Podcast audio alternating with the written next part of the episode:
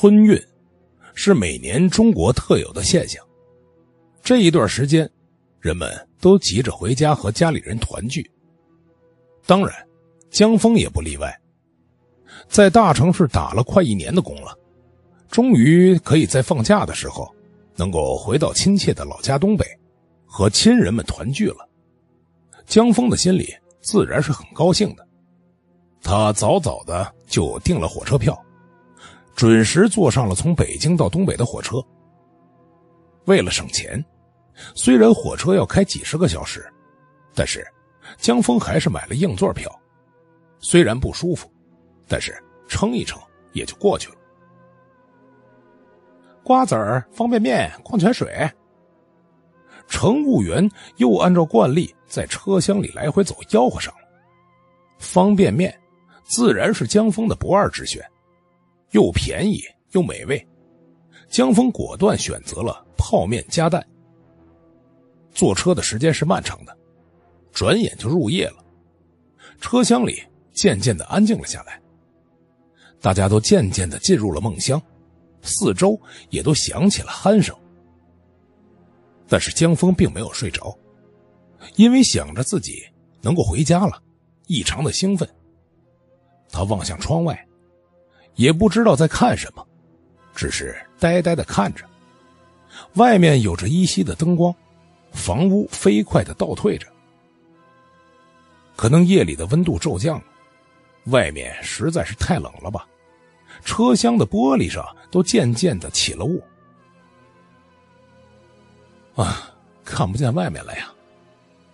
江峰小声的嘟囔了一下，然后伸手。去擦了擦玻璃，刚把雾气擦掉，江峰就吓了一大跳。玻璃上不仅仅映着他的脸，刚才好像还有一个笑着的脸，一下就没了。难道是我太困了，眼花了吗？江峰揉了揉眼睛，又看向了玻璃，并没有发现什么不对劲的地方。他舒了一口气，看来真的是自己眼花了。突然，玻璃上出现了一张笑着的女人的脸。江峰吓得一个哆嗦，往后一看，这才发现是乘务员在后面。玻璃上映着的是他的脸。啊啊！哎呀，吓死我了！江峰拍了拍胸口，原来是自己吓自己呢。这位乘客，我来回几次了。看您一直望着窗外一动不动，所以来看看发生了什么。乘务员说。江峰笑了笑，摆了摆手，示意没事于是乘务员就走开了。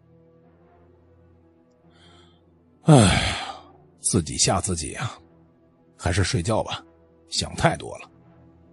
于是江峰便闭上眼，靠在了座位上。也不知道多长时间过去了。江峰刚要睡着，迷迷糊糊的听到了叫卖声。水果，矿泉水江峰闭着眼睛，心想：这词儿好像换了。听到叫卖声，江峰感觉肚子又有点饿了，但是他迷迷糊糊的又不想睁开眼，于是就懒洋洋的伸手到口袋里摸索。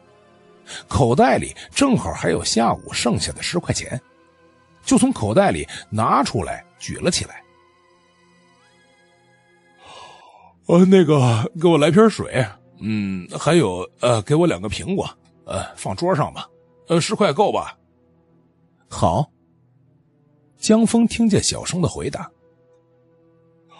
呃，找的钱也放在桌上吧。”因为找的钱估计可能也不多。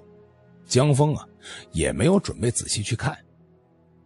乘务员找好钱后，就继续推着车叫卖去了。小推车的声音也渐渐变小，江峰渐渐的睡着了。也不知过了多长时间，江峰被一阵颠簸给惊醒。他伸个懒腰，揉揉眼睛，看看时间，五点半。大多数乘客还在睡梦中呢。江峰看到眼前，十分惊讶呀！这苹果早已经腐烂的不成样了，这哪还能吃啊？旁边的矿泉水也是一个没有见过的品牌，这水都发黄了。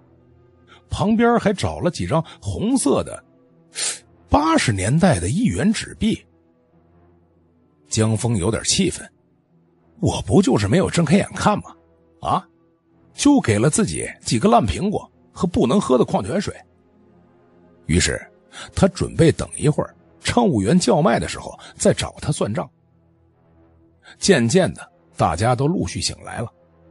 坐在旁边的老人起来，看到桌子上的矿泉水，是异常惊讶。江峰看老人惊讶的眼神，就问他怎么了。老人回答：“呃，这矿泉水啊，我还是年轻的时候喝过呢。这牌子，呃，都多少年没见到了，我以为停产了。哎呀，原来还在卖呀！”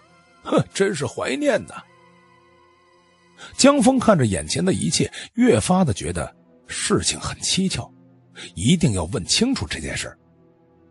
临近中午，乘务员推着车开始叫卖了：瓜子儿、方便面、矿泉水儿等乘务员到了面前，江峰赶紧询问：“呃，你们昨天晚上有人卖东西吗？”“啊，没有啊。”我们晚上八点就是最后一次叫卖了，然后我们就都去睡觉了，只留下另一个乘务员值夜班，但是他也没有在车厢走啊。啊，不会吧？我昨天晚上明明看到有人在卖啊，呃，走来走去的。乘务员觉得好笑，哼，不可能啊，是您在做梦吧？不然您问问其他的乘客。江峰周围的乘客也纷纷摇头，表示晚上根本就没有听到什么声音，更别说看见人了。听到这儿，江峰顿时冷汗直冒。回到家里，他大病了一场，连年都没有过好。